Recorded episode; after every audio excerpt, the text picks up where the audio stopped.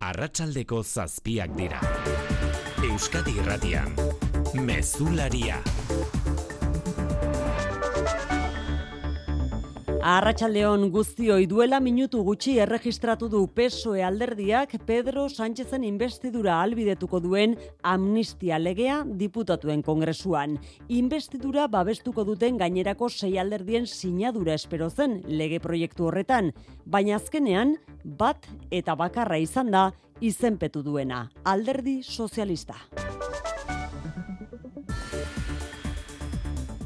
Felix Bolaños presidentzia ministroak une batetik bestera emango dituen azalpenen zain zera jasotzen du amnistia lege horrek. Batetik prozesarekin lotutako delitu guztiak geratuko direla bertan bera, amar urteko tartean, 2000 eta amabitik gaur arte. Hor barruan sartuko dira, urriaren leheneko erreferendumean herritarrak kolpatu zituzten poliziak ere. Bestetik, bertan bera utziko ditu legeak bilatze eta atxilotzea egindu guztiak izenik ematen ez duen arren Carlas Puigdemonti eta ies eginda dauden guztiei zuzenean eragingo diena euren etxeratzea ahalbidetuz. Eta azkenik, ur hori guztia ezartzeko epe zehatza izango dute epaiek. Bi hilabetetan aplikatuko da amnistia legea. Lan guztiak amaituta beraz Pedro Sánchezek bideratuta du bere investidura etzi bertan egingo dena. Asteazken eta ostegunerako deitu du investidura saioa Francina Armengol Kongresuko presidenteak. Erantzunak kalean berriz gogorra izaten jarraituko duela dirudi. Si estamos ante un golpe de estado, no es la hora de la movilización de los domingos. Es el momento de la movilización permanente. Vox alderdiak kereia aurkeztuko du bihar auzitegi gorenean eta urrats bat gehiago eman eta greba orokorra ere deitu du azaroaren hogeita laurako, urrengo ostiralerako. Xikerresna Arratsaldeon. Arratsaldeon oiane. Ez dira erantzun duten bakarrak izan Voxekoak Espainiako auzitegi gorenak esaterako justiziaren independentzia babesten laguntzeko eskatu die erakunde guztiei eta ez dezatela euren lana ikuskatu edo gainbegiratu. Goreneko gobernu aretoak aho batez onartu du adierazpen hori eta botere banaketa errespetatzeko exigitu du. COE patronalak beraldetik ezoiko batzarra egin berri du investidurako akordioek kezka handia eragin ondoren eta adierazi du Espainia hartzen ari den irudiak enpresei kalte egin diezaiekeela. COEren arabera, Juntzen eta Pesoren arteko akordioak segurtasun juridikoa, botere banaketa eta Espainiar herritaren berdintasun printzipioa kolokan jartzen ditu eta inbertsioak ere usa ditzakeela uste du. Espainiako gobernuak patronalari erantzun dio usteko alde batera aldarrikapen ideologikoak eta bidera ditzatela indarrak lan merkatua indartzera. Eki alde urbilean gaza iriko bi erietxeen nagusiek setiatuta jarraitzen dute Israelgo armadaren esku eta borroken erdian harrapatuta gelditu dira gaixo, osasun langile eta errefusatu ugari. Seti horren eraginez hogeita amabi paziente hil dira azken hiru egunetan, tartean jaio berri goiztiarrak. Nazio batuen erakundeko unra agentzia bere aldetik laguntza humanitarioa eteteko zorian dago erregai biltegiak ustu ondoren, gaza osoko osasuna azpiegiturak daude kolokan, baina iparaldeko ospitaleak gaza hirien bertan daudenak dira muturreko egoeran. Bien mitartean, gora doa hildako kopurua gazan, amaika mila eta berreun pertsona baino gehiago hildira urriaren zazpiaz geroztik, Israelgo armadaren bombardaketa eta erasoen eraginez, hoietatik lau mila eta seieundik gora aurrak. Osasun arloan gipuzkoan datorren hilaren hogeita zazpitik aurrera onkologikoak hartuko ditu minbiziagatik ospitaleratu beharra duten lurralde osoko pazienteak. Donostia ospitaleko onkologiako hospitalizazio plantak onkologikora eraman ondoren bertan ingresatuko dituzte minbiziagatik ospitaleratu beharra duten gipuzkoa osoko pazienteak. Eta era horretan duela bost urte sinatutakoa beteko dute osakidetzak eta onkologikoak. Osasun sailak azpimarratu du pazientei eta euren laguntzailei arreta hobea eskainiko zaiela, aldiz sindikatuek antolaketa integrala eskatzen dute pazienteentzat. Jon Galfar Soro onkologikoko lan batzordeko eta labeko kidea. Positibotzat hartzen dugu plantaren etorrera, baino uste dugu ere antolaketa integral bat egon barko lukela paziente onkologikoentzat. Kirurgial arloan adibidez ez da ez ja ezer egiten ari. Dauzkago hiru kirofano, pues hor utzita. Aurten bestalde ekainean uztailean asko hitz egin genuen Frantziako turrean hemen, bada gaur jakin dugu, Frantziako turraren hasierak ehun eta lau milioi euro euroko eragin ekonomikoa izan duela Eusko Jaurlaritzak jakinerazi duenez. Erakundek amabi milioi euroko inbertsio egin ondoren, jarritako euro bakoitzeko zortzi eta erdi itzuli dira jaurlaritzaren kalkuluen arabera. Ia milioi bat lagunek ikusi zuten lasterketa Euskal Herritarrak gehienak, baina amaretik hiru kanpotik etorri ziren. Horrez gain, jaurlaritzak zehaztu du, Euskadik edabidetan izan duen presentzia lortzeko publizitatean eun eta amabos milioi euro gastatu beharko zirela. Bingen zubiria, bozere manle eta kultura sailburua. Turraren irteera handia antolatzea herri proiektu bat izan da, horrelako ekitaldiak antolatzen badakigula eta horretarako gaitasuna daukagula erakutsi dugu, eta Euskadiren irudia nazioartean indartuta geratu da. Kiroletan berriz, Xavier Muru Arratxaldeon. Arratxaldeon. Arraroa egiten zaigue, baina futbolik gabeko astea izango da gaur hasi dugun hoi, gaur hasi dugun hau hori lerroburu. Europako partiduak ez, eta maila nagusian lehen mailako gizonezkoen ligako partidurik ez da izango urrengo asteburuan, bainoski emakumezkoen liga eta bigarren maila gizonezkoetan, eta kontua da, atletik eta reala, salkapeneko goiko eremuan iritsi direla ligako irugarren eten aldira, bosgarren eta seigarren postuan, ososuna eta labez berriz, salkapeneko erritik bera. Eunda, larogei sarera baino ez tira geratzen, saltzeko bizkaia pilotalekuan jokatuko den, lauterdiko finalerako. Pelio Etxeberriak gaur entramentu egin du Joseba Eskurdirekin batera, bihar izango da Jokin Altunaren txanda. Eta Beobia Donostia, lasterketako antolatzaileek valorazio ona egin dute, nabarmentzeko ez beharrik ez, ikusleen erantzun aparta, hogeita bos mila eta seion korrikalari iritsi ziren elmugara, soilik berreunde irurogeita partaidek ez zuten bukatu proba. Laboral kutsak babestuta, eguraldia eta trafikoa. Euskal Meten Mirian Ruiz Arratsaldeon. Kaixo arratzaldeon, ez dugu aldaketan dirik espero behar, regomende baldeko aizearen eraginpean jarraituko dugunez, biharko egun sentia osterabe epela izango da, batez ere kostaldetik ikertu. Aldaketak bihar arratsalderako espero ditugu. Aizeak ipar mende baldera egingo du, odei trinkoagoak sartuko dira eta euritara joko du, batez ere kantauri izuri aldean. Frontea ahulduta iritsiko da gurera, beraz lainotu eta freskatuko badu ere euri gutxi ekarriko digu, eta litekena da araba hegoaldean zein Nafarroan herriberaldean egun osoz ateri eustea. Errepidetan xiker, naharmentzeko ezer bai? Bai, eragozpenak daude bizkaian, etxe barrin, ene eun eta hogeita amalau errepidean, bilborako norantzkoan, hiru autoren arteko istripua gertatu da eta traba egiten dute segurtasun saliak berri eman digunez. Gaurko musika itzordua musikenen dugu.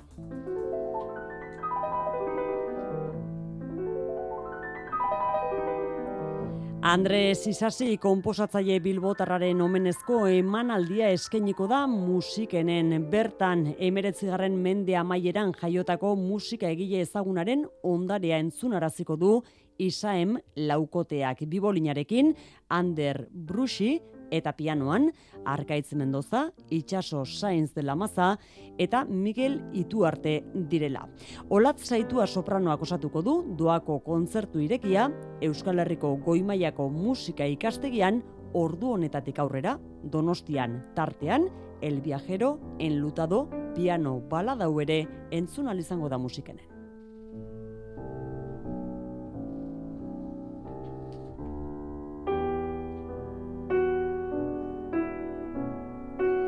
Arratxaldeko zazpiak eta zortze minutu, teknikan eta errealizazioan xanti gurrutxaga eta mirari egurtza.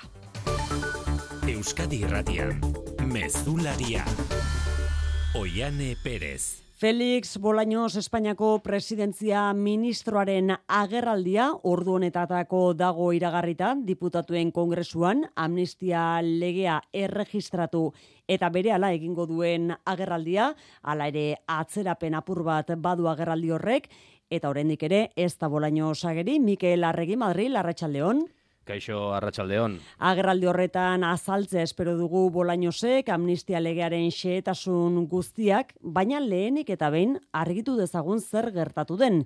Investidura babestuko duten zazpi alderdien sinadura espero zen amnistiaren legearen testuan, baina azkenean ez da horrela izan, pesoek bakarrik izenpetu du. Arrazoiaren berri baldu zuen, Mikel?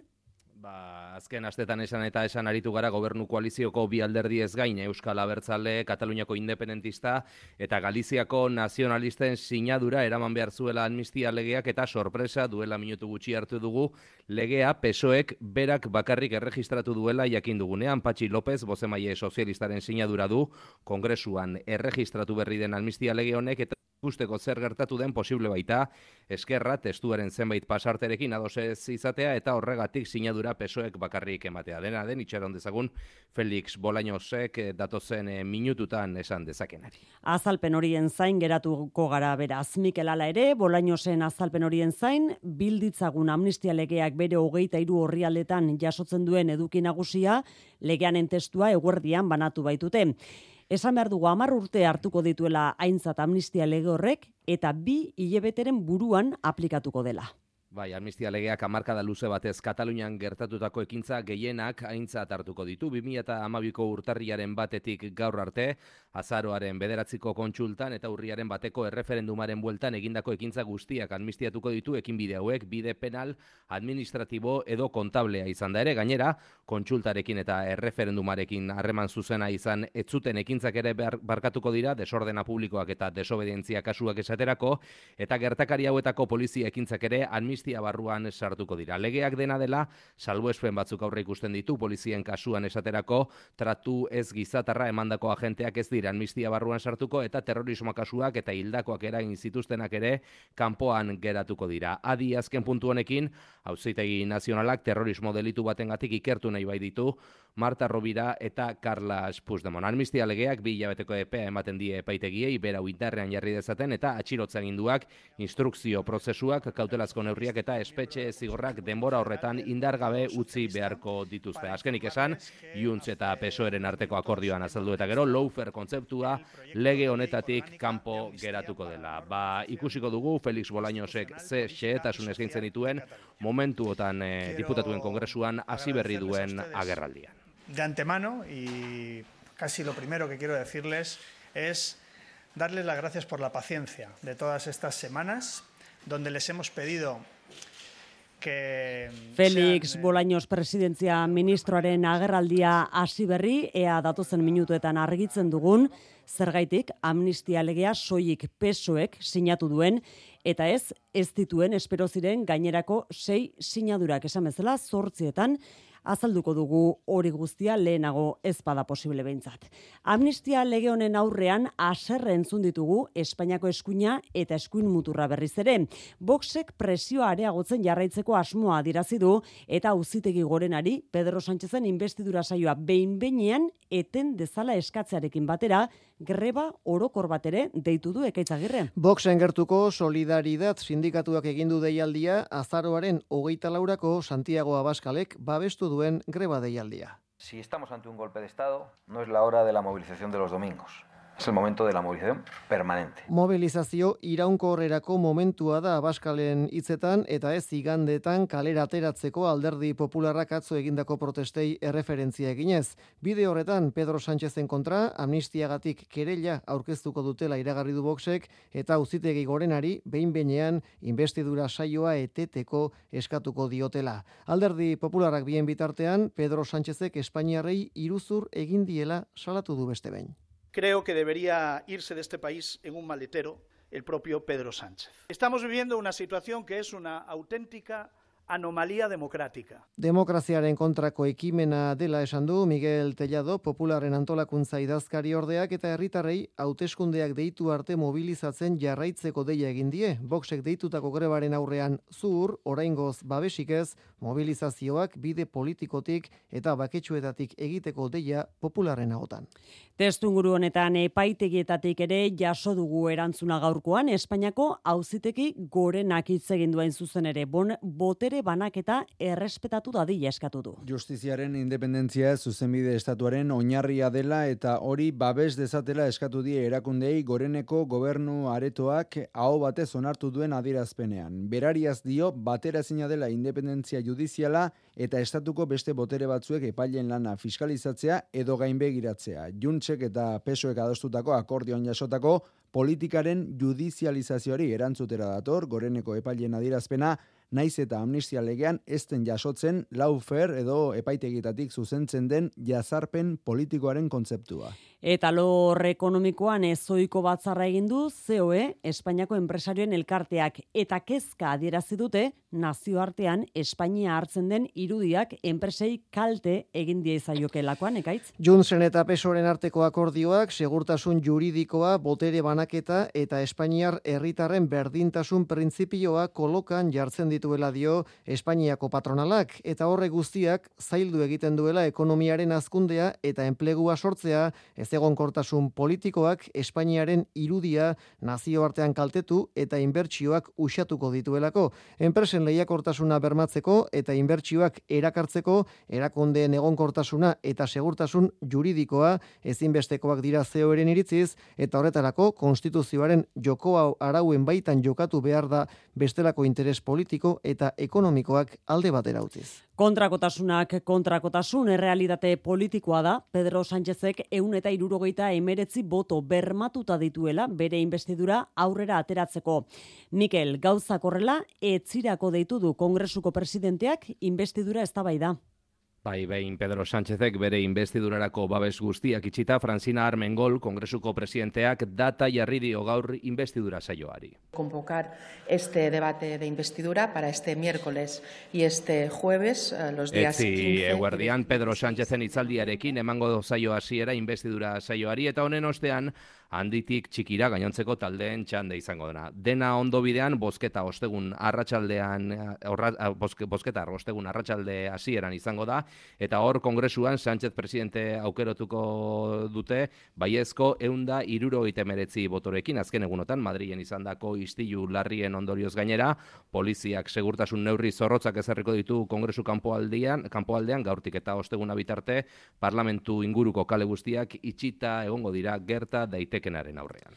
Mikel eta hor kongresuan izketan jarraitzen du bolainosek ez zer argitu aldu. Ba, Felix eh, Bolaños amnistiarako lege organikoaren xeetasunak eskaintzen ari da kongresuan hasi berri duen agerraldi honetan eta momentuz esan dezakeguna da PSOEk aurkezten duen lege hau konstituzio ikuspegitik bikaina izango dela horixe esan du eh, Felix Bolañosek bizikidetzan urrats erabakigarria emango dutela Kataluniako gatazka politikoa atzean usteko. Eusko alderdi jeltzaletik bai eman berri dute azalpena zergaitik ez duten amnistia lege hori sinatu sinatu, Eusko Alderdi Jeltzaleko iturriek eh, diote, orokorrean ados daudela amnistia legearen letra txikiarekin, baina ez pesoek ez da negoziaketetan parte hartu duten gainerako alderdiek ere, ez diotela eskatu Eusko Alderdi Jeltzaleari euren sinadura sartzea amnistiaren lege proposamen horretan. Joan den ostiralean pesuek eta EAJak itxitako akordiaren ostean berriz, lehen elkarrizketa eskaini dute jeltzalek gaur Euskadirratian. Aitor Esteban diputatuen kongresuko bozera malei jeltzaleak garrantzitsutzat jo du aurreneko aldiz Sánchezen gobernua prest egotea Euskadiren nazio izaeraren aitortzari buruz negoziatzeko. Alaber, Sánchezen gobernuak urrengo urteko aurrekontuak aurrera aterako dituela seguru dago Esteban eta horrek bi urteko egonkortasuna emango liokeela. Hortik aurrera, Sánchezen gobernuak bere bazkideen konfiantza urratxez urrats irabazi beharko duela iragarri du faktorian Estebanek. Ez da erreza izango. Aitortu behar dugu danok, ez da. Lehenengo eh, aurrekontua aurrera tarako dela. Horrek itxien ez emoten dautzu, emoten dautzuz bi urteak. Errezak ez, bai, emoten dautzuz bi urteak hortik aurrera zer gertauko dan, edo lehenago gauzan astuko diran, ezin, ezin geinke jakin momentu honetan. Bada beste modu bat erretirorako aurrezteko. Azalpen harri ezan bardu. Etorkizuna nola planifikatu ondo uler dezazun. Dena azaltzen dizun horbaitek soilik lagun diezazuke erretirorako aurrezten. Gure gestoreek adibidez, laboralkutsaren biziaro aurreikuspen planak. Azaldu, ulertu, erabaki. Laboralkutsa, bada beste modu bat. Endaineta altzariak, berrogita mar logelarekin eta lasi koltsoi ospetsuekin osatutako erakusketari esker, atxeden eta erlaxatze gaietan ez dute parekorik. Egun gogor baten ondoren ez baitago atxeden aldi suspergarri bat baino ez erroberik. Endaineta altzariak, logelen etxea itziarren, larun batetan irekitako izez eta arratsaldez eta interneten mueblesendaneta.com. Israelgo armadak setiatuta doitu gazairiko bi erietxe nagusiak eta borroken erdian harrapatuta geratu dira ospitale horietako gaixo, osasun langile eta errefusiatuak. Seti horrek eraginda, hogeita amabi paziente hildira azken hiru egunetan, tartean jaioberri goiztiarrak, gazako osasun agintariek emandako informazioa. Jerusalemera goaz azken ordukoaren bila, Mikel Aiestaran, eite beren bidali berezi arratsaldeon. Arratxaldeon, Israelek eta Hamasek infernu bihurtu dute Alxifako ospitalea Gaza iriaren erdian. Zerrendako osasun zentro nagusiaren ateetan borroka irekia dago. 2000 pertsona baino gehiago daude barruan horietatik, xeirunda berrogeita mar paziente eta ezinezkoa da horiek evakuatzea zu gurutzatuaren erdian. Xeirunda berrogeita mar paziente urik, elektrizitaterik, oxigenorik, botikarik eta janaririk gabe. Osasun ministerioak horietako gehieta mabi hildirela jakinarazi du tartean hiru jaio berri inkubagailuak deskonektatuta baita daude. Alxifaz gain, Alkutz ospitalea gazako bigarren garrantzitsuena zerbitzutik kanpo geratu da ere borroken ondorioz. Bien bitartean, hegoaldean, Espainiako pasaportea duen lehen palestinar taldea gazatik irten izan du Rafajeko pasabidetik.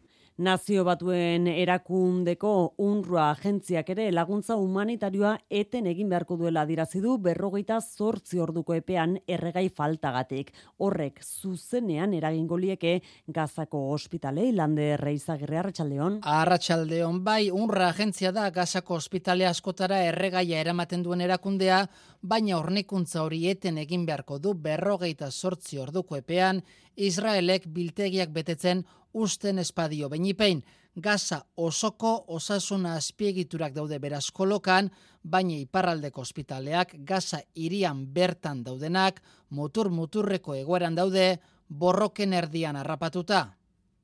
So this is a call for Egypt government to send ambulances Al-Shifa ospitalera ambulantziak bidaltzeko eskatu dio Egiptori Muhammad Kandil, gazako larrialdi zerbitzuen zuzendariak, bertan dauden zirunda berrogeita mar pazienteak ebakuatu nahi dituzte, baina ez dago operazio hori bermatzeko nahikoa segurtasun berme. Eta gaixoak salbatzeko medikuak euren bizia ematen ari direla ere gaineratu dute. Iriko bigarren erietxe nagusia alkutzi zenekoa esan bezala zerbitzuz kanpo dago eta bertatik lekukoak etengabeko lerketakari dira deskribatzen. Bagazan gertatzen ari dena deskriba ezina dela kontatu dio eite beri sala hauat el susi Espainiak bertan duen orezko kontsulak eta nazioarteko ikuskatzaileak eskatu ditu bertan gertatzen ari dena dokumentatzeko. Es una escena eh, inimaginable y si no vienen observadores internacionales para formar un documento El Susiren esanetan Israelen bertsioa ari da nagusitzen kazetariek ezin dutelako Gaza barrutik lanik egin. Eta Josep Borrell Europar Batasuneko diplomazia buruak jakinerazi du Israelera eta Palestinara bidaia hasiko duela etzi bertan bi estatuen irtenbideari bultzada eman behar diotela azpimarratu du atzerri kontseilua bukatuta egin duen agerraldian autokritika ere egin du. Hemos estado demasiado ausentes de la solución de este problema que hemos delegado en Europar batasunak estatu batuen esku utzi duela Israel eta Palestinako auzia orain arte eta esku hartu behar duela indarkeria zikloa eten dadin. Erresuma batutik berriz ez ustekoa eragin du Risi Sunak lehen ministroaren erabakiak gobernu krisiaz baliatuta atzerri ministro bezala izendatu du nor eta David Cameron lehen ministro oia. Krisia bera, gobernuko barne ministroak eragindu. Honek polizia kritikatu du palestinaren aldeko manifestazioetan jarrera leunegia izateagatik bere esanetan. Londresen du informazioa, ane roteta, eite beren berri emaleak. David Cameron lehen ministroia atzerri ministro izendatzeak hautsak arrotu ditu. Espero etzen izendapenarekin gobernu krisiari amaiera jartzea lortu du Rishi Sunakek. Zuela Braverman karugabetzea ezinbestekoa bihurtu zen larun batean, eskuin muturreko manifestariek poliziarekin eragindako istiluen ardura Bravermani leporatzen baitzaio. Baina hori da atzean geratu da. Cameronen izendapena da albistea erresuma batuan. Zentzu horretan, Cameronen izendapena Kolpe taktiko bikaina izan da, datorren urteko hauteskundei begira, mesedegarri izan daiteke hori sunakentzat. Eta bide batez, norabide aldaketa ere soma daiteke krisi sunaken gobernuan. Zentro aldera. Baina Brexitaren referenduma deitu eta galdu zuen lehen ministroa da Cameron.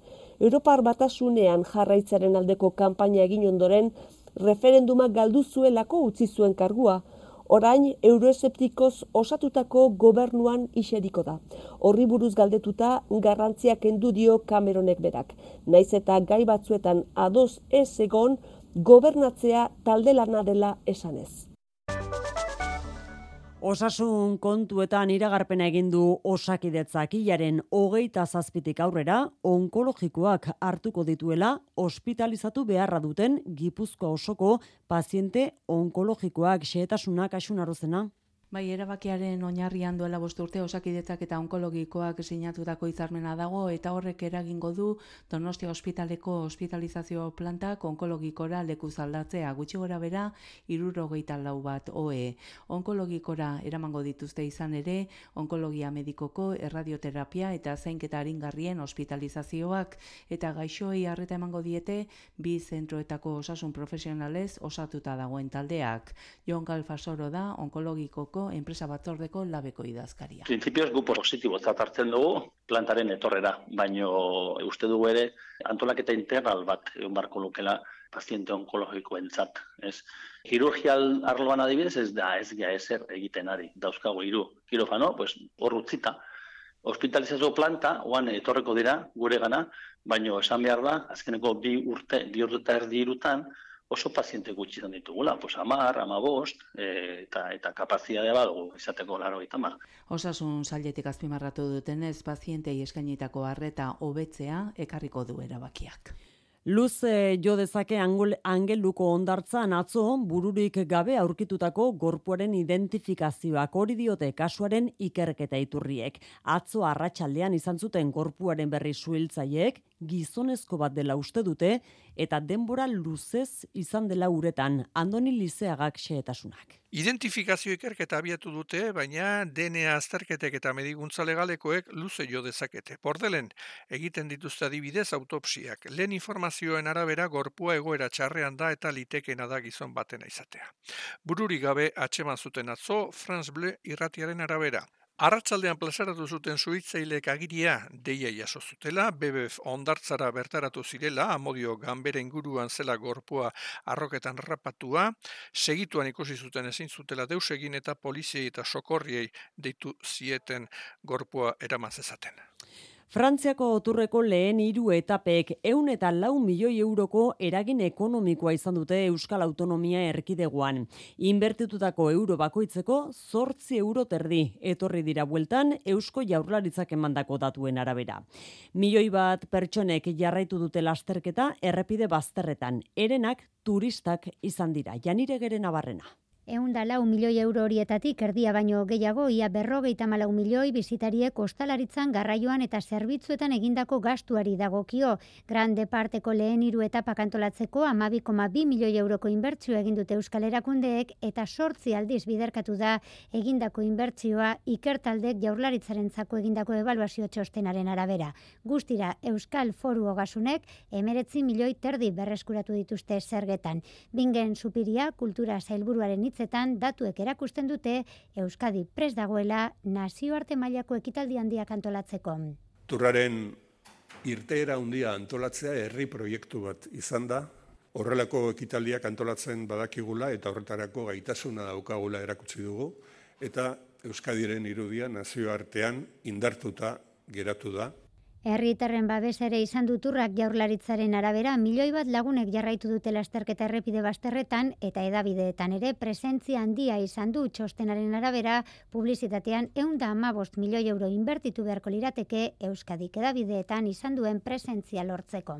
Eta jaiotza kopuruei berriz esan, beheranzko joera etengabean jarraitzen dutela Euskal Autonomia Erkidegoan, bigarren iruilekoan euneko ia lau jetxi dira jaiotzak. Iru mila eta berreun aur jaio ziren aurtengo apirilean maiatzean eta ekainean, nabarmentzeko datuak dira aurra izan duten emakumen zerriko nazionalitatea zuela. Berroi urtetik gorako amen eunekoa, euneko amarretik gorako izan dela eta jaiotzen ia erdia ama ezkongabeenak izan direla. Azken urtebetean, euneko lauko masei jaitsi da jaiotzako burua araban bizkaian eta gipuzkoan. Ordu honetan berriz denon artean Euskal Kooperatibeismoaren sariaren banak eta ekitaldia egiten ari dira Donostiako kursal jauregian, aurten Europako batzordeari emango diote ari zaie ematen denon artean saria.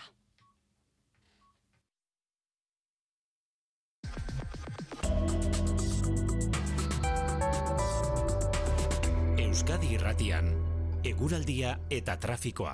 Miriam Ruiz Euskalmeten eguraldiaren berri.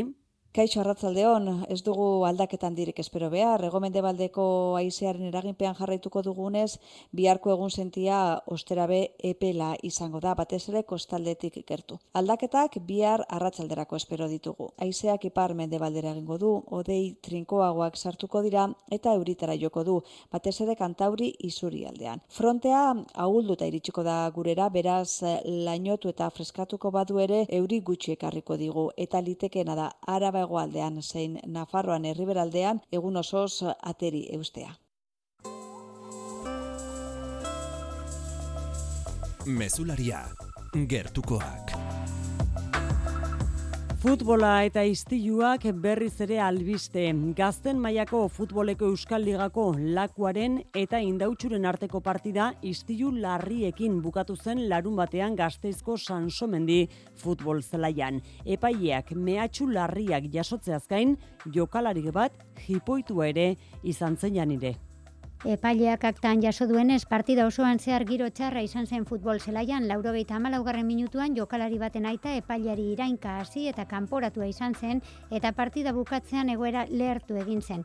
Bi klubetako arduradunek salatu dutenez, amabost bat gazte, kaputxak buruan zituztela, futbol zelaira sartu ziren eta indautxuko atesainari ukabilkada bat eman zioten begian, liskarrak eragiteko asmoz, propio urbildutako gazteak zirela diote bi klubetako arduradunek, inolaz ere ez saleak ertzaintzaren sei patrulla eta udaltzainen bi hurbildu behar izan ziren egoera baretzera alifekak lakuako presidenteak dio ertzaintzak ikerketa zabalik duela. Disponemos de imágenes para identificar a, a la gente que... Kontrol neurri gehiago eskatu ditu bere aldetik Jose Hernández indautxuko presidenteak. Poner medidas de control en el acceso al campo, pero claro, yo me temo que Futbol talde kartu beharreko neurriak direla diote, alakorik berriz ez errepikatzeko. Hernaniko langile ikastolan jantoki zerbitzuagatik protesta eguna izan da gaurkoa ere. Bertako aurrek etxetik eraman dute bazkaria eta uko egin diote jantokikoa jateari ostiralean bi plateretan arazoak izan ostean.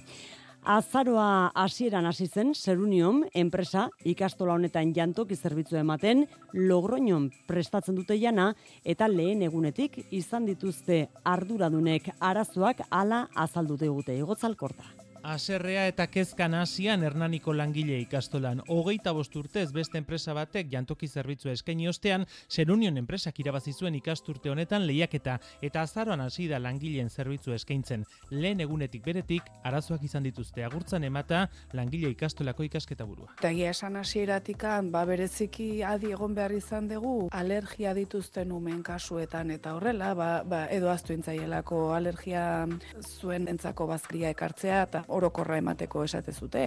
Ostiralean berriz beste hainbat zenturtan bezala babarrunak minduta zeudela bisua jaso zuten eta aur batek arrainean larba bat ikusita bigarren platera ere ez zuten zerbitzatu. Horrek alarma eragindu gurasoengan eta gaur etxetik ekarri dute aur guztiek jana protesta gisa. Etxetik ekarri dugu janaria, bermatzeko eume janaria. Zer ordaiten nahi gea, zerbitzu bat, eta ez dakigu ze jaten nahi dian. Pena ez, gauzako laitia, azkenean, pues, betikoa. Dirua aurreztearen gauzako laitia. Seruniomeko kamioiari jantoki zerbitzu duina eskatzeko pankarta batekin ere bidea itxi diote une batez, irten bideak eskatzen dizkiote hezkuntza sailari. Sailak beste hainbat zentrutatik gazteizko duranatik esaterako kexak jasoa ditu aurrez eta berretsi digute kontratu eteteko bideak aztertzen ari direla, baina ez dela erreza izango. Asteburuko itzordua izan da bestalde, lurrama azoka, atzo amaitu zen, emezortzigarren edizioa, eta oso pozik mintzatu dira antolatzaileak. Hogeita bos mila bisitari izan dira, horien artean, zazpireun eta hogeita marri ikasle amalau elkarte, eta mila laguntzaile. Emakumearen eta laborantzaren inguruko mintzaldian zortzirun bat lagunek parte hartu dute. Franz Kopte, eskualdekoak ere kontentu azokarekin. Miren, harin ordoki, azokaren antolatzailea. Beti eskualdeko laborariak beti ahitzen dira ikusten dutelarik uh, uh, piskat ze, ze den edo lujaman, ze antolakuntza den eta ze sustengua baden uh, laborantza iraunkoja eta egikoiaren zart. Ara, eta motivaturik sartzen dira etxerat. Kultura leioa. Arkaitzkano idazleak eta Fernando Bernue antzerkigileak mundua pitzatuta dago, baina antxe gabiltza oinez antzezlana eta liburua aurkeztu dituzte. Ohiko ezpada ere, kasu honetan antzerkitik sortu da liburua eta bietan kontatzen da oianaren historia. Aitak paperezko hegazkinetan bidaltzen dizkion mezuak liburutegian destifratzen dituen neskatilaren historia. Bernue esen ideia paperera eramandu Arkaitzkanok eta Isabel erregera izan da ilustrazioak egin dituena. Antzes lanari dagokionez, miren arrieta, Sara Kozar eta Asier Hernandez dira protagonistak. Mailu Odriozola. Proiektu berezia da mundua pitzatuta dago baina antxe gabiltza oinez izeneko hau. Fernando Bernuesek historia hau partekatu zuen arkaitz kanorekin eta urte batzuetan geldirik egon bada ere, Valentziako antzerki konpainia batek egindako eskariari erantzunez idatzi du testoa arkaitz kanok hegazkina leiotik bota eta nola aita batek alaba batekin harreman bat lantzen duen, harreman literario vital bat. Kanok liburutegiei omenaldia egin nahi izan die literaturarekin lotutako aipamenen bidez. Jartzen dizkiolako desafiotxo batzuk hegazkin hoietan, hegazkin hoietan daude pertsonaia literarioak, literatura unibertsalekoak edo aipuak edo pasartetxoak eta oiana pertsonaiak egin beharko duena da historia hoiek agata izeneko bibliotekaria da liburu zain batekin dezifratzen saiatu. Proiektu honen hirugarren hanka Isabel Ergera ilustratzailea izan da, berak egin ditu antzeslanean eta liburuan ikusi daitezkeen marrazkiak eta marrazki hauen eraginez eman diote liburuari formatu lauki zuzena. Ez da liburu bat e, monovolumena, ez da, baizik eta da birentzako liburu bat. Ez. Osea, da liburu bat bi pertsona zar daitezkena barruan. Bereziki ikusle eta irakurle gaztetxoei zuzenduta abenduaren amaikan estrenatuko da antzeslana Donostian Kultura Eskolan programaren barruan. Liburua berriz, zerein argitaletxak argitaratu du eta dagoeneko salgai duzuen. Urtero urtero azaroaren erdialde amaiera aldera txontxongioak izaten dira bestalde ardatz Bilboko kultur panoraman. Badator Bilboko nazioarteko txontxongio jaialdiaren berrogeita bigarren edizioa. Larun batean hasiko da eta hilaren hogeita zeir arte luzatuko da. Aurten amalau konpainia izango dira bederatzi egunez amabost ikuskizun eskeniko dituztenak eta iriko zenbait eskualdetan eta bizkaiko zenbait herritan izango dira ikuskizunak. Kampo Santzokia da jaialdiaren egoitza, baina Bilbon La Fundizionen eta Basurtu eta San Frantziskoko udal barrutietan programatu dira obrak. Baita Muskizen, Arrigorriagan, Areatzan, Derion, Lezaman eta Larrabetzun ere. Juan Ramon Martiarena. Bilboko txotxongiloen nazioarteko jaialdiaren berrogeita bigarren edizioko ikuskizunik haundiena Ego Afrikatik dator. Origins izena du eta Jani Rangeen konpainiak Afrikako dantza garaikidea eta txotxongiloak ustartzen ditu. Range txotxongiloen alorrean Afrikako ekoizle zuzendari eta sortzaile nagusinetakoa da. Aurten lehen aldiz, 0 eta 3 arteko publikoarentzako ikuskizuna programatu du jaialdiak.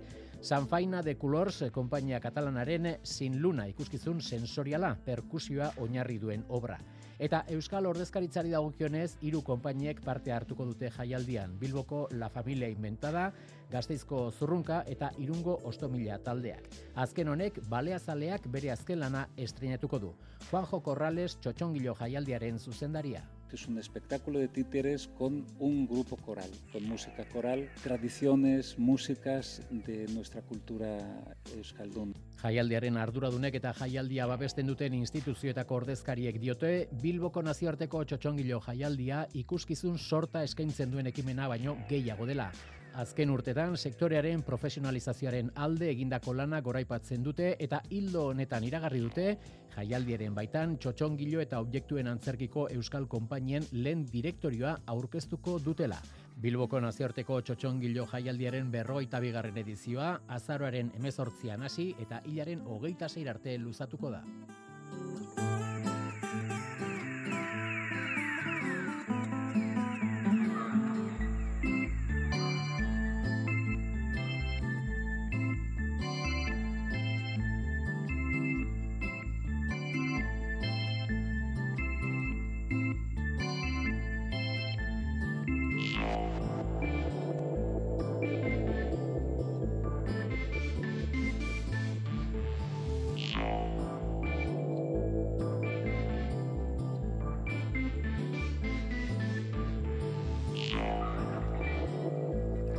Kirol kontuekin hementxe dugu Xavier Muru Arratsaldeon. Arratsaldeon.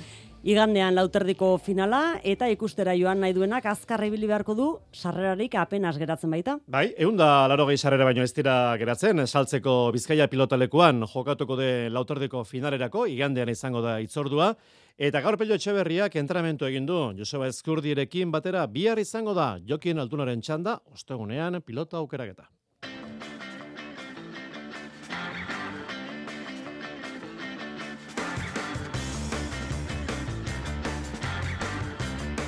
Atletik eta Reala salkapeneko goiko eremuan diritsi dira ligako irugarren etenaldira. Bosgarren eta zeigarren ososuna eta labez berriz salkapeneko erditik behera.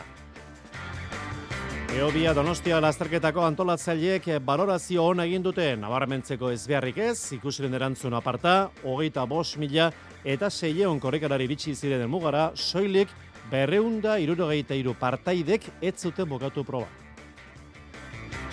Saskibaloia Baskoniak eta Bilbo Basketek Europako itzorduak izango dituzte aste honetan, Arabarrek bi Euroligan, etzi Barça Gasteizen, Ostiralean Bilarban talderen kiroldegian eta FIBA Kapen Bilbo Basketek etzi Errumanian Sibioren kontrako izango du.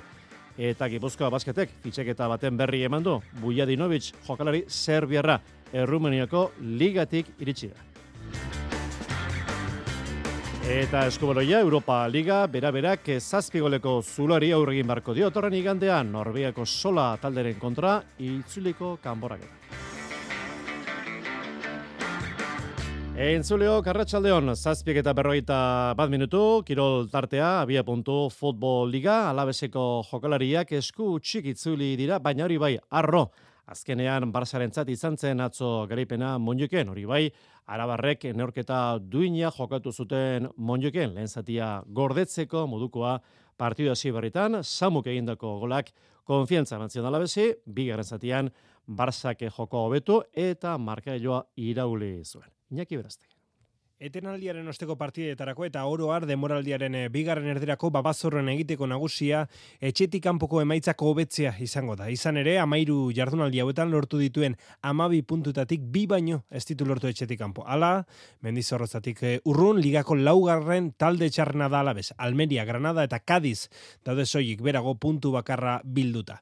Ein handi batean atea aurrean asmatzeko duen zailtasunagatik kostatzen ari zaio alabezi neurketak irabaztea. 0,8 gol, baino ez baitituz sartzen arabarrek neurketako ligako irugarren marka eskasena izanik. Edo nola, ez da aukera faltagatik, expected eh, goals edo esperetako golen zelkapenean, bederatzigarren eh, taldea delako. Zenbaki horiek diote, espero baino 6,6 gol gutxiago egin dituztera, alde handia. Talde gazteiztarretik, behin baino gehiagotan nabarmendu dute, merezi dituztena, baino puntu gutxiago lortu dituztela, hainbat eh, neurketetan, atzoko monjuikeko neurketa ere, beste horre horren adibide bat izan zen, babazorrek bereziki lehen zati jokatu zutelako. Ander e, Gebara, jokalari arroz zegoen eta argi dauka bidea atzokoa dela. Zazio gazi gozoa, ez? Azkenen eustete kriston partida indula taldeak eta eta baitare ba, merezi izan dula, ez? Zerbait gehiago eramatea mendikan. Ustete danok egon barriala oso oso arro egindako partiduakin. Kontziente izan barriala alako partidu bat izan egin degula eta, eta bueno, ba, jarraitza gure gure ideiakin. Edo nola, amairu jardunaletan amabi puntu bilatu dituzte eta taldi goberri batentzat ez da usta txarra. Urrengo neurketa bi aste barru hori bai oso garrantzitsua da, jaitxera postuetan dagoen Granada jasoko baitute mendizorrozan eta etxean orain arte bezain indartxu segitu beharko dute. Partidu hori esan da bezala, bi aste barru, ostiralean gaueko bederatzietan, igandean, Bilarreal Osasuna ordubietan, eta Reala Sevilla laurak eta laurdenetan, eta azterena gaur amabost, Girona Atletik gaueko bederatzietan. Eta Bilarrealen, bada albistea, Marcelino fitxatu dute, zazpi urteren ondoren, Atletikeko entrenatzaile izan dakoa, Castellongo taldera itzuliko da, 2008 arte sinatu du kontratua, Marcelino Gartziak. Eta bigarren mailan Ibarrek aukera ona galdu zuen atzo, solkapen hausiko bigarren postura iristeko, Albazeteren kontra etxean puntu bakarra atera zuen Joseba Etxeberriren taldeak diztirerik ez zuen izan etxekoen jokoak eta beste partioetan baino lan gehiago izan zuen golaukerak sortzeko. Joseba Etxeberriren ustez partiduak bi zati desberdin izan zituen. Nik uste dute ba, lehengo zatia gure izan dela eta bigarrena beraiena, ez? Uste dute ba, lehenengo zatian e, beraien e, e, atezaina oso ondo egon dela, eta bigarren zatian ba, luka ere bai, ez? E, bueno, e, egia da, ba, ba, momentu horietan, ba, ba, bueno, e, baloia jabetza gehiago behar genuela, eta, eta bueno, ez gera, ba, bigarren zati hortan eroso egon, ez? E, eta, bueno, e, ba, jarraitu behar da, ez? Irabazi ez, baina puntu bate batu bai, bigarren berdinketa jarraian, amargarren neurketa errezkan galdu gabe, datu onak eibarrentzat. Azkenean e, ba, partida etxente daramagu galdu gabe, baina bueno, azkenean e, ba, etxean e, berdintzea ba, ez, da, ez da maitza on bat ez, e, baina bueno, e, ba, uste taldearen lana ona izan dela, batez ere lehen zati hortan, eta eta bueno, orain e, ba Oviedoko partida ba, prestatu behar dugu, ez. Eta Ibar salkapeneko laugarren postuan, hogeita zazpi puntu, zuzeneko igoeratik puntu bakar batera, urrengo jardunaldian, etxe berri egintzun berri digu, Obiedon jokatuko dute, igandean laurak eta laurdenetan, Obiedok gaur bertan izango du ligako partidu bat, tartieren, kartagenaren kontra ligako, amabos garren jardunaldiko azkeneko partidua. Eta bigarren mailako, beste euskal taldeak, amore bietak larun batean, Tenerife jasoko du lezaman seiterdietan. Emakumezkoen futbol liga, bederatzi garren jardunaldia, Ez daba jardualdi ona izan pasaduguna eta aurrera begira, Reala Sevilla larun batean lauretan izango da, egun berean Eibar Sporting Huelva erdietan eta Barentzia Atletik iluntzeko sortzi erdietan. Zazpiek eta berroita, sei minutu, pilota, gaueko bederatzietan katedra, albiztaren arian, hemen dugu Kepa Iribar lankidea, Kepa, Arratxaldeon. Arratxaldeon, Xabier. Lauterdiko finalaren astean sartu gara, jokin altunak eta epeldo txeberriak finala izango dute atorren igandean, Bizkaia pilotalekuan, eta gaur bertan entramentu saio egin du zenotzeko pilotariak. Halaxe da, Peio Etxeberriaren txanda gaur Bizkaia pilotalekuan, Joseba Eskurdiarekin aritu da, bi partida labur jokatu dituzte, eta ondoren eh, ariketa zehatzak, sakeak, errestoak egin ditu zenoztarrak, jokin etxan izen eh, aginduetara, ordu beteko lanzaio izan da guztira. Eskurdiak azaldu digu, zer egin duten? Geneko entramentu fuerte bat zela, eh, entramentu ona, e, intensoa, eta bueno, nik uste ba, entrenamentu politien deula, eta, bueno, izan ba, e, izarri aldi on bat gota dut, eta guztua. Pello Etxeberria, finalerako puntuan ikusten du egungo txapeldunak. Ongi, ongi, ni uste oso ongi daola, azkenen ba, konfianza sofin dago, gauzak erraz aidaitean, e, fiziko oso ongi, eta bueno, lasai, ongi, zentratu, eh, egizan ba, oso ongi ikustetela. Finalaren inguruan galdetuta, ona espero duela esan digu arbizuarrak ni final ona, pentsatu dizinko dela. Gero beti tensio, nervioi, kontrolatzen baldin, baldin baitu ebike, nik uste, aukera asko daudela final oso on bat ikusteko, bi daudelako fizikoki nik uste ongi, ritmo altu jogatzeue, teknikamente bi pilotari oso onak, eta ni ikusiot esperantza dauketez e, partidu on bat ikusteko. Bihar izango da, Jokin Altunaren eh, txanda, ari da, finala prestatzen, enpersatik esan digute hobeto dagoela, baina sorbaldako lesioa ez duela erabate eh, gaindituta.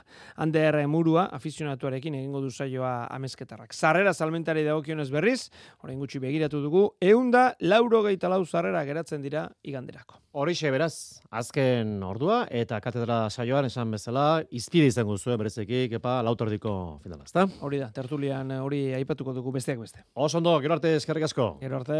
Atletismoa behobietik donostirako lasterketa bete-betekoa izan da beste behingoz korrikalarien eta ikusi erantzun bikaina, antolatzaileak ere gustora geratu dira berrogeita emezortzigaren ekitaldiak izandako bilakaerarekin. Denak pozik beraz, harritxu iribar lankideak, iritzi bilduma hause egin dugu. Arrakastatxoa urtengo edizioa ere abiatu zirenetatik, hogeita bos mila sortzireun da laurogeita meretzi, berrende irurogeita iru korrikalarik enduta, beste guztiek amaitu zuten lasterketa, hogeita bos mila seireun da hogeita amasei korrikalarik. Antolatzaileak pozik, inigo etxe berria. Bueno, oso ona, ez? E, gure aldeti, ba, oso pozik, beste urte baten, ba, kopuru handitan, eta eta gure lana ba, oso ondo atera zaigulako, ostasuna.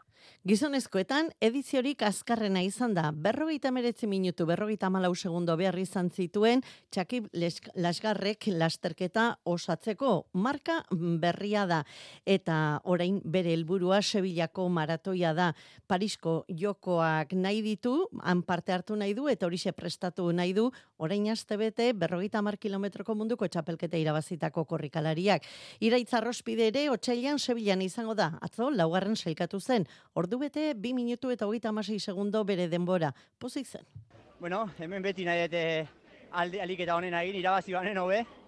Baina, bueno, kontutan izan behar du nondik natorren, bi urte utxian pasa, nik ustez maila hon bat hartu detela, uste nuen, e, ba, lasterketa borrokatzeko gai izango nitzela, eta, bueno, azkenean esaten den bezala, ez lasterketa jartzen du bagoitza belekoan, nik lasterketa txarra ez dut egin, baina ikusi da, bueno, bestiak eh, beste maila batean daudela, eta ni pozik 2000 eta amalautik emakumezkoetan markari kraskarrena izan dugu aurten. Ordu bete amalau minutu eta hogeita bi segundo behar izan zituen Laura Rodriguezek. Hori bai, lehenengo irurak hogeita bu segundoko tartean elmugaratu ziren. Sara Villasante bigarren, Pilar Fernandez irugarren. Hauekin batera egin zuen iar lasterketa osoa Elene Alberdik. Laugarren amaitu zuen bigarrena ez ustean, Sara Villasante sinistu ezin da zen egindako elmugan. Ba, mira, nahi nun denbora guztien disfrutatzen, ez? Denbora eta pentsatzen, eta ordu nagoen sentsazioa denbora guztien. Ez dut behiratu bakarri lehenengo eta bigarren kilometroa. Eta denbora guztien benga sensazioen, sensazioen, ez da, banekin lagun batzuk nuen egongo zian, ba hor, bilatzen lagunak, e, agurtzen, esan esaten nuen benga disfrutatu, disfrutatu. Lagun batek esan dit gaur goizen. Acuérdate de que estás donde quieres estar haciendo lo que más te gusta, disfruta de cada mm, segundo, eta fijo entzuten nahi dela nire laguna, eta hori legon denbora guztin pentsatzen. Baina pozik etzegoenik ere bazen elmugan, Jon Galarraga jan baiketan, irugarren sailkatu zen, baina etzegoen pozik. Ba ez, egia esateko, bueno, asera baten alde batetik bai, porque ikusita ze jende etorrian, jende ona etorria, eta alare ikusiet bigarrengo postue e, begibistan, baina azkenen elektronika asko dake bizikleta hauek eta azkenen ba holako pasara jokatzen jo eta kanbia gatu zait e, bateri gabe eta ordun.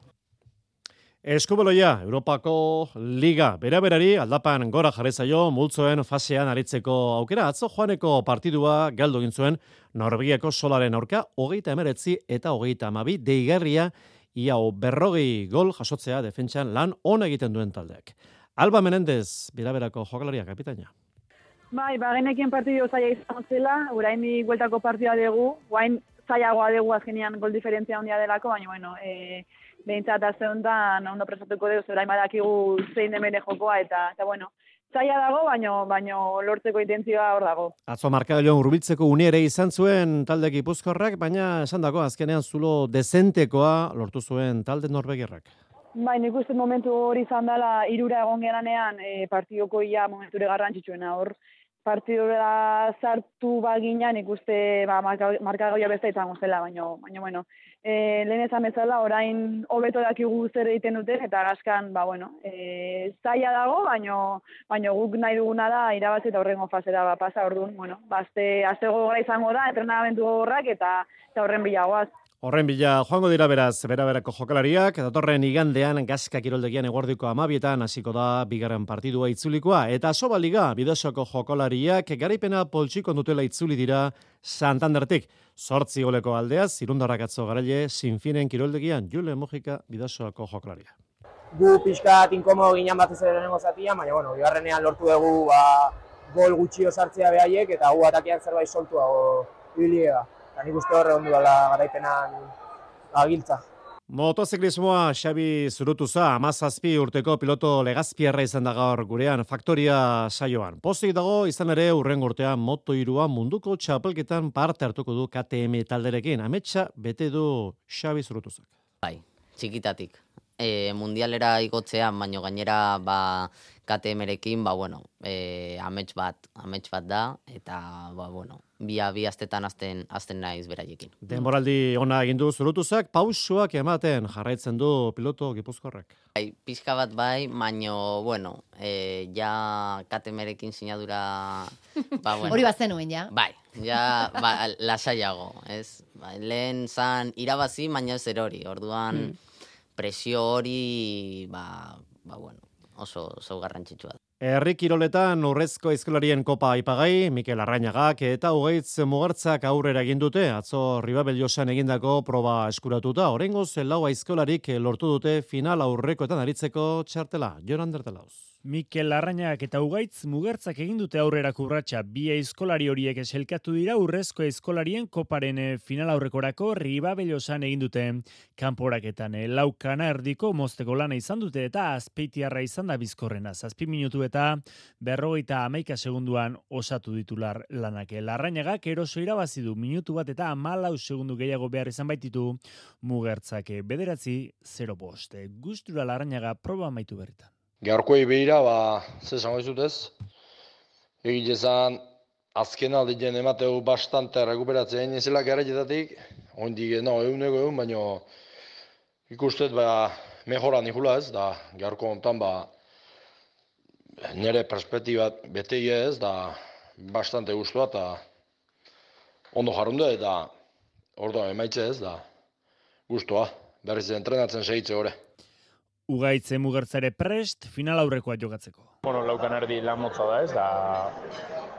Ba, bueno, azkenien topea ez dezea, baina azkeneako bastante luzin zego, azkeneko urrare gor samarra eukiet, baina, bueno, azkenien klasifikatzea lortu eta guztua. Oin urrungo semifinalak hemendikan hilabete ingurura izan baina, eta, bueno, polik, polik pixkat prestatu eta ber lan txukun bat itxen du. Odei espeleta biurri selkatu da irugarren, bederatzi minutu eta hogeita masi segunduren denbora eginda eta errepeskarako selkatu da. Sur fegokitua, hilaren bostetik amaikera bitartean jokatu da nazioarteko federazioak antolatuta munduko txapelkita estatu batuetan Kalifornian, eta Ibon Oregik zilarezko domina eskuratu du bigarren kategorian markindarrak finalean gozatu egin zuela aitortu berri dugu. Nire nervio presio personal guzti hori ba hor gelditu zen eta egia zen finalean disfrutatu ineban. Finala pasada izan zen. Ondo lekuan pikoekin asartatzen, burrukatzen, ondo surfeatzen, e, disfrutatzen eta bukaeran ba Australiarra pixkat markatu azkeneko minutu herrian da eta bigarren postuarekin ba konformatu behar, ze mangan momentu askotan lehenengo hori nintzen, baina oso gustora hau esan baziaten etorri aurretik, ba, firmatuko nuke euneko eun oso posik. Pozik, gustora Ibon Noregi Markinarra bigarren postuan eta Ander Goenaga Oiartzorrak honek laugarren postuan amaitu zuen. Zikalokolosa, zelesan eman du ba, uzik botatako mehatxuak munduko kopako probei uko egiten dieten txirindulariek, ezingo dute munduko txapelketan parte hartu xetasunak Xavier Usaberak. E, mehatxu hori egin du, eta txirrendularitza edo zirrogos munduan esan dute, David Lapartien duziko presidenteak bomba bat jaurti duela. Izan ere, azte honetan, den Monde jokatu da munduko kopako proba, pin roja regirabazi zuena, eta haren taldekide tibone isegetzuen parte hartu, eta horrekin minduta, uzik antolatzen baitu munduko kopa, ba esan du behar bada uko egiten dieten txirrendulariek, urrengo munduko kopako probetan ezingo dutela parte hartu eta behar bada munduko txapelketan ere ez, hori talde eta txirrendulari oso gaizki hartu dute, mehatxutat hartu dute eta esan dute euren eskubidea dela, euren egutegia beraien beharretara egokitzea, eta horren bestez, ba, zerbait nahi, ba, nahiko balu ere, hori mai batean eta batzorde batean aztertu beharko litzatekela, baina ez du bat ere honik eragin, David Lapartientek egindako mehatxu, mehatxu horrekin. Saskiboloian Bilbo basketek eta Baskoniak ez diote batekinek atera bederatzi garren jardualdiari ez dute irabazi, baina gutxienez intentsitatea nortasuna erakutsi dute, berezeki nabarmendu beharrekoa Bilbo basketek biribilan atzegindako partidu itzela, azkenean txapelduna Real Madrid lehenagosi. Eta Baskonia, laugarren urtez jarraian, galtzaile kompostelan obradoiroren kontra biluzapen izan zituen partiduak. Europako itzorduak Baskoinek eta Bilbo Basketek ACB ligako azkeneko lau neorketa galdu dituzte, launa garaipenekin daude eta esan bezala azte honetan Europako lehiak Azteko Euroliga, azteazkenean Barça bizitari buesan eta ostiralean Billerbanen kantxan jokatuko du talde gazteiztarrak. Eta FIBA kapen Bilbo Basketek etzi Sibioren kantxan Errumanian jokatuko du.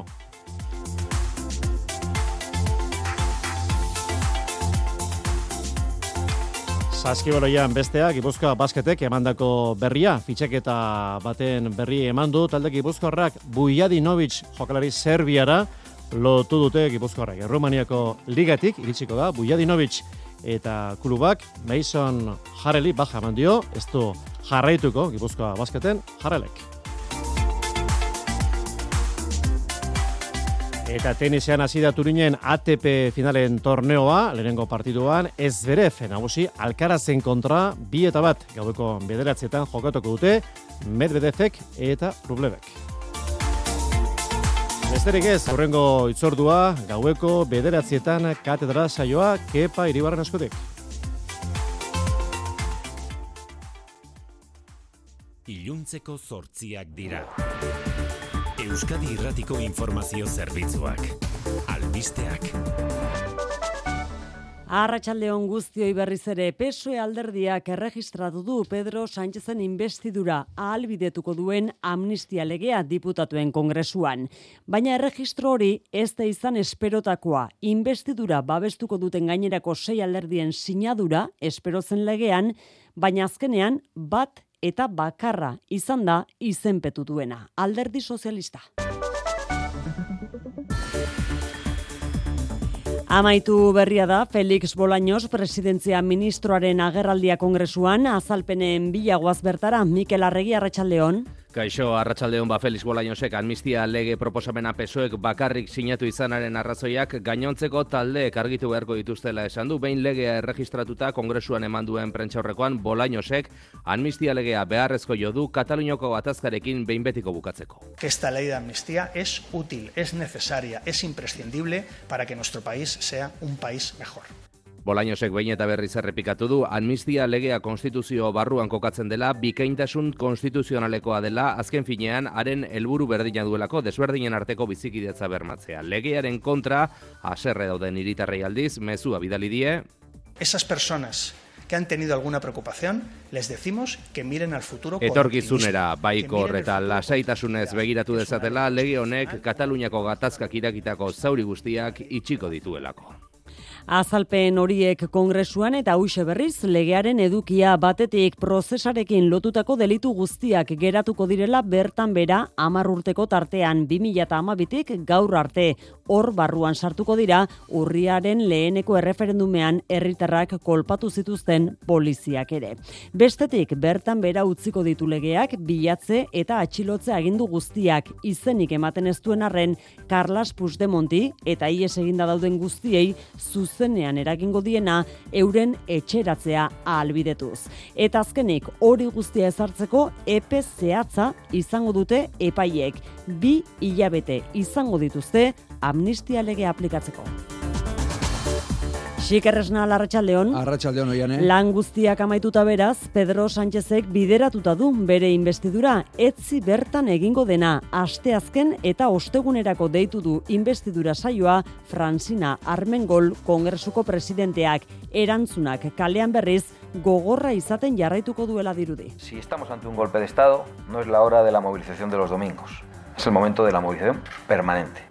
Vox alderdiak kereila aurkeztuko du bihar auzitegi gorenean eta urrats bat gehiago eman eta greba orokorra deitu du azaroaren hogeita laurako urrengo ostiralerako. Espainiako auzitegi gorenak bestalde, justiziaren independentzia babesten laguntzeko eskatu die erakunde guztiei eta ez dezatela euren lana ikuskatu edo gainbegiratu. Eta COE patronalak bere aldetik, ezoiko batzarra egin du arratsaldean investiurako akordioek kezka handia eragin ondoren, eta dira du Espainia hartzen ari den irudiak enpresei kalte egin diezaiekela eta inbertsioak ere usa ditzakeela. Espainiako gobernuak patronalari erantzun dio usteko alde batera aldarikapen ideologikoak eta bidera ditzatela indarrak lan merkatua indartzera. Eki alde urbilean gaza iriko bi erietxe nagusiak setiatuta ditu Israelgo armadak eta borroken erdian harrapatuta gelditu dira gaixo, osasun langile eta errefusatu ugeri. Seti horren eraginez hogeita amabi paziente hildira azken hiru egunetan tartean jaio berri goiztiarrak nazio batun erakundeko unra agentzia beraldetik laguntza humanitarioa eteteko zorian dago erregai biltegiak ustu eta gero. Gaza osoko osasun azpiegiturak daude kolokan, baina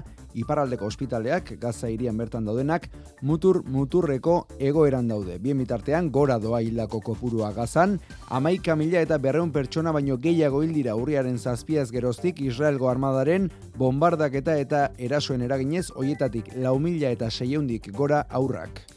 Datorren hilaren hogeita zazpitik aurrera gipuzkoan onkologikoak hartuko ditu minbiziagatik ospitaleratu beharra duten lurralde osoko pazienteak. Donostia ospitaleko onkologiako hospitalizazio plantak onkologikora eraman ondoren bertan ingresatuko dituzten minbiziagatik ospitaleratu beharra duten gipuzkoa osoko pazienteak. Eta era horretan duela bost urte sinatutakoa beteko dute osakidetzak eta onkologikoak. Osasun sailak azpimarratu du pazientei eta euren laguntzailei arreta hobea eskainiko zaiela aldiz sindikatuek antolaketa integrala eskatzen dute pazienteentzat. Jon Galfar Soro onkologikoko lan batzordeko eta labeko kidea. Positibo hartzen dugu plantaren etorrera, baino uste dugu ere antolaketa integral bat egon barko lukela paziente onkologikoentzat. Kirurgial arloan adibidez ez da ez ja ezer egiten ari, dauzkago hiru. Kirofano, pues hor utzita, Errepidetan ez da nabarmentzeko arazorik eta eguraldiari dagokionez esan baldak eta iragarri duela Euskalmetek bihar arratsalderako.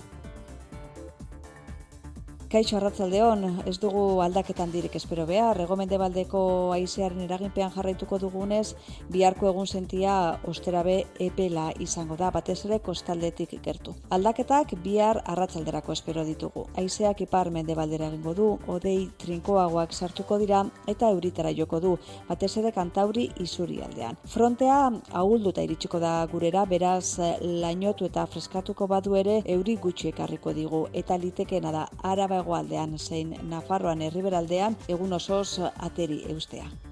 Arratxaldeko zortziak eta 6 minutu besterik ez gure aldetik. Bi harritzuliko gara, arratsaldeko zazpietatik aurrera mezularian bihar arte. Ondo izan.